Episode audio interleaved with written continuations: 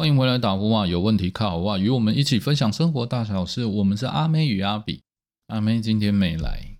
Hello everybody，你们的阿比突然出现。我们今天要来讲一个网友的投稿。他说他们在上班请假的时候被主管给推荐了，就是主管不让他请病假，那必须要请事假。然后我就看了一下他这个里面到底发生了什么事。我这网友气噗噗呢，真的很生气，气气气气气。就是他的 用字遣词，我觉得反正挺有趣的，但但没办法，我可能声音上我没办法传递的这么强烈。我相信他一定超感的。我其实看完以后，我也觉得内心波澜。好，我们来讲一下他大概今天碰到了什么故事吧。那最后我也老样子会对这个故事做我自己的讲评，讲评吗？我自己的看法。那么我们就开始今天的故事吧。他写信来说：“阿比亚，我今天公司请假，他们是用这个线上人力，就是。”线上考勤啊，就是你可以用手机打卡，可以用手机请假，完全都电子化作业。现在好像蛮流行的嘛，蛮多公司这么做的。那他说他们请假就是按下请假，在那个日历上面按下请假，然后你就上传你的你的就医记录嘛，那那天就可以完成请假。他说他是得礼拜天得了肠胃炎，最近好像在流行哦。哎，大家你们要身体保重哎，就是肠胃型肠胃肠胃炎感冒吧，所以他会伴随发烧啊。然后他说他隔天有一个很重要的工作，但不论如何身身体要紧，所以他就礼拜天就赶快去看医生，因为隔天的有一个很重要的一个会议这样。后来礼拜一的时候，他说他身体就没有好，你就继续发烧嘛，所以。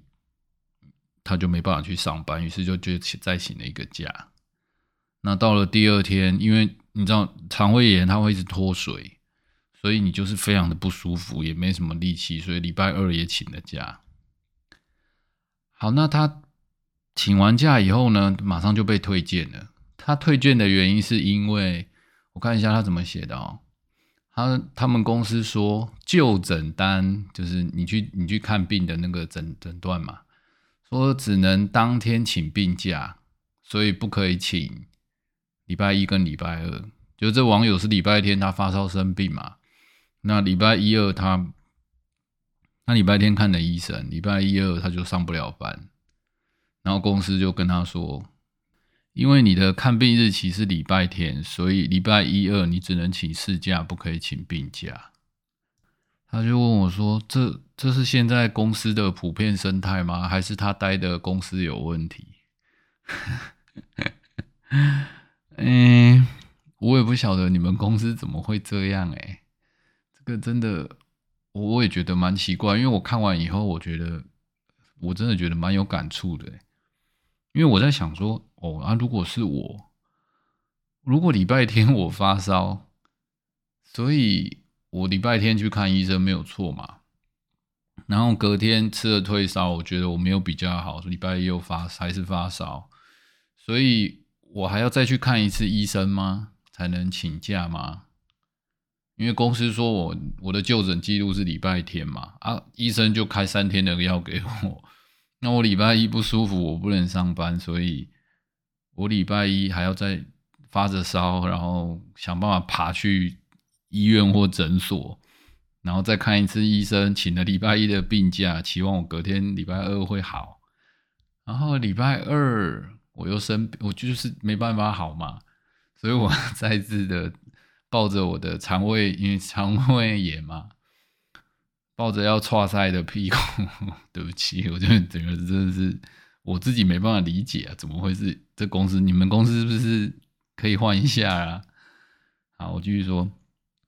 抱着创晒的屁股，然后再去看医生，就是因为为了那天要可以请病假，得到那个诊断证明才能过嘛。那这这你们觉得这正常吗？我觉得这超不正常的。请病假好像后来我有去了解一下，他们公司好像是请病假扣半薪吧。老老实说我不清楚。然后请事假就是当天没薪水嘛，哎，大概是这样子，所以还是有差别。然后我就跟他说：“那你们跟公司反映呢？就是可能主管反映的话，啊，公司都没有给你一个解释嘛？”他跟我说：“没有啊，因为我们是线上打卡嘛，他是外勤业务。”他说：“公司也没有人打来问他说他到底怎么了，他就只有收到冷冰冰的说假不能请，然后就被 reject 了，然后要扣，就是要改请事假，扣钱这样子。”哇塞，这个他你知道吗？这个这个网友的分享，他气到说：“阿比，拜托你一定要把这个人的全名公布，以后碰到主管，这个主管不要碰，不要不要去跟他。”我的天哪，你不要害我，我才我才不会在那边点名呢。好了，我我可以跟大家说，那个他姓钱啊，尔东钱，好吗？以后求职的时候你们要小心哦，碰到这样的人，哎。其实这真的很难呢，你怎么会想得到你的主管这么这么荒谬啊？你生病了，他居然只在乎他的专案能不能进行，然后然后你请假，哎，请假也没人愿意请假吧？难道还是要我病死给你看？靠，要是我病死，我要拖你？没有，因为我真的有点，我不晓得为什么这个二零二一年呢还会有这种事情，还是？当然了，我相信我听过很多工厂，他们也有很多很不合理的那种待遇，但是他就是欺负人嘛。尤其在我们屏东，哦，有时候我可能，哎，我记得我前几集好像有讲，就是在我们屏东这个地方啊，那有些工厂，哦，真的很血汗哎。那个为了规避劳基法，上下班时间还可以给你上那种什么八点二十七到下午四点。什么二十三，反正他们就是那种很精算就对，然后再把你的时间给扣掉，再加个什么半小时支援，反正一堆各种方式来压榨你，然后一个月给你最低底薪这样，然后优于劳基法就是反正加一千块就优于劳基法嘛，哦，然后这样的工作，因为你如果不离开屏东，因为乡下我们就是这种比较农村城市，就是你不想离开家的话。那么你就只能接受这样的工作环境，而你如果在这里工作的话，那你就只能接受这样的环境。我其实觉得很悲伤诶，因为有时候身为一个现在是屏东人来讲，有时候我真的很希望我们可以引进更多好的科技产业。我相信很多城市也这样想啊。嗯，有些城市是观光城市，但我觉得就是他们就是利用工作机会少，而你走不了。我上一集节目有讲到贩卖焦虑嘛，他们其实都用一种方式，就是告诉你说，比上不足，比下有余啊。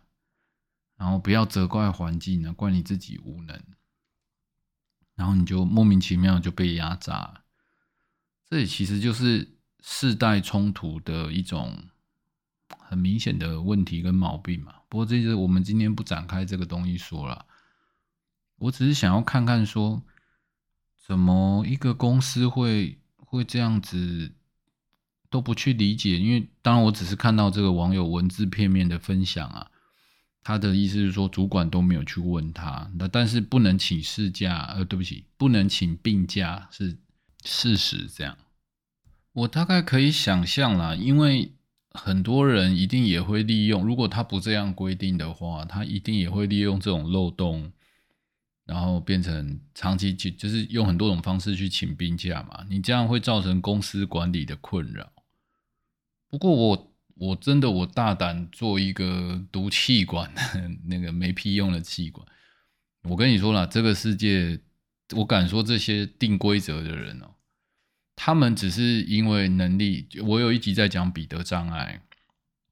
你的主管通常，而且我觉得台湾普遍吧，你的主管通常都会是因为某种能力特别出色而升上去作为主管，这是在台湾是真的非常普遍的。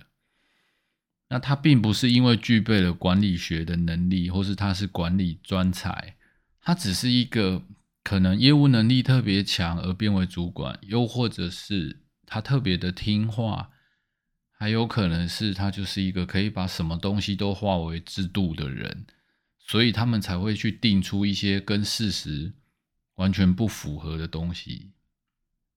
其实你们在看苹果的产品啊。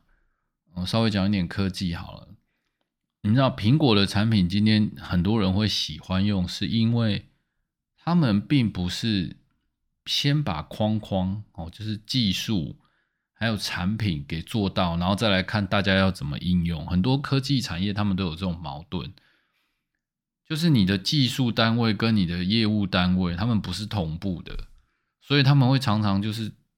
产品导向或业务导向，然后再来两边挤出来的产品，再把它推到市场上面去，所以你就会觉得说奇怪，这东西我明明就是要解决一个问题，它为什么会带给我一些不必要的功能，或是或是更多的那种困困难呢？这就是他们结合的这种毛病。但是苹果就不会这样想啊，像他今年推出的那个 MacBook Pro，我很想买。我看，希望今希望今今年年终发了，有机会可以买吧。嗯，如果有年终，啊，继续说苹果，他把产品就分得很清楚嘛。他今天设计这个东西，就是完全的锁定。从，哎，那如果今天你是专业的，也许是影像工作者，就是影音剪辑嘛，又或者是像，嗯，平面绘图、三 D 绘图。它是以他们使用的环境去打造软体，因为软体的需要再来打造相对应的硬体，所以它是一个反向的思考。它是先以用户要什么，当然他们有时候也很霸道了，就是苹果觉得你应该要什么，但是只要你愿意相信它，给你的就是全世界最棒的人想出来的最好方案。他们也会进步啊，也许有时候他们也想的不是那么周全啊。像那个 iPhone 手机，有很多功能功能也是莫名其妙，我不知道为什么开一个手电筒要划这么多层。还有那个 Face ID 解锁有没有？那智障嘛，坐在按键上很困难嘛。但不论如何啦，就算他如此的霸道，你还是必须承认他在为软体。就是从消费者的应用上再来回来做硬体这件事情，他们是真正在方这方面的专家。好，拿科技业来说，说的远了。我们刚刚的主题还是要回来回应一下这个网友他今天碰到的困难。其实这问题很明显，你们公司的组织架构，你的主管一定是因为他在某种程度上他特别出色而成为主管。那只要循规蹈矩，反正他碰到困难，他不需要去解决，因为他已经是有权利的人，他根本不用管你。事实上发生了什么事，他不 care，他只在乎他的事情能不能进进行。那他只要设定一堆规则，他不用管合理性，反正今天有问题就加一条规则。他的工作就是一段一直把碰到问题就加规则，然后最后一切就把它。把它归咎于这是公司规定，你就什么话都不能说。你们知道这个像什么吗？这个就像共产党，还是像，还是像帮派？哦，家有家法，家有家规。哎，奇怪，我觉得这东西，我们不是在这个文明社会的组织、公司、企业吗？你你你看到前面这个网友他讲这个故事，哎，我请假没有人关心我。然后就被执行家法。那你们这跟这个混混兄弟好像也 混黑道，好像也没有这么有了。有些也是很过分啊。但哎，我们是在公司上班，我们是劳工哎。啊，这边也要身为阿比，也是身为劳工啊。嗯，不要总是跟资方站在对立面。有时候我们角度放高一点。想想他们的为难也是很不错的啊，不过你也是得认清说，你们公司是不是有彼得障碍？那你的主管是不是卡在了一个他上不去的位置，然后他不符合那个能力，能管理的方式，又或者他就会推卸责任，然后他可能会把一些事情，就是说这东西你去问谁，这东西去问谁，他就是不解决你的问题。你去跟他讲，他也不回应你，然后甚至我最近碰过很多跟客户跟客户沟通，沟通就是也许会吵架嘛，那他直接直接退群组，诶就是我们开赖的群组跟客户沟通问题，说，哎，我们好像碰到什么困难啊？那当然大家立场可以表达嘛，情绪也可以有。我讲一个不爽，他直接退出群组，哎，你们觉得这？这世界上怎么会有这种？啊，如果要这样子的话啊，我就觉得难怪大家，我想这世界难怪变成哦，一言不合就就打棒球啊，嗯，沟通都不能解决的问题，我只好用诉诸暴力啊！我再次强调，拜托大家不要再用暴力。可是啊。这些管理问题，我说真的，你们这些人不是比拿球棒的还哎？你拿球棒，我还可以拿球棒跟你一搏哎！你们用公司这种莫名的制度，然后因为你你的你们的管理层设想不周全，然后让一个生病的人这样子，我觉得你们好像也没比棒球队好多少！我觉得你们就是一个地下 嗯不用武器的。的阴险小人，像放放毒的那一种嘛，就是偷偷放砒霜毒死你的那一种。哎，讲到这边其实有点揶揄啊，因为大家在职场上肯定也碰过很多这种乱七八糟的事情。我只是今天看了这个网友的分享，我觉得非常有感触，然后也很谢谢你把这样的故事带给了我们。我已经很久没有接到大家的来信了，哎，拜托你们好不好？如果你也觉得有什么类似这种很趣味、很奇葩的工作带机遇，拿出来跟大家分享一下。如果你不像他，不不，下次文字不要打的这么气，打那么气，我会被你感染的。我是一个感染力很强的人，因为因为我的工作要写文案嘛，所以我看到那个文字，我会很像看小说，我会入戏。好的，今天节目大概也就讲这么多。如果你有什么想要告诉大家的，欢迎你打给我卡好哇。如果你觉得文字表达太辛苦了，我们加个 line，我打给你，我们一起聊一聊，把你的故事让我帮你重新整理消化一下，做成一个节目分享给大家，让全世界的人听见你的声音，听见你的故事。我们是阿美与阿比。啊，今天就先这样子喽，大家拜拜。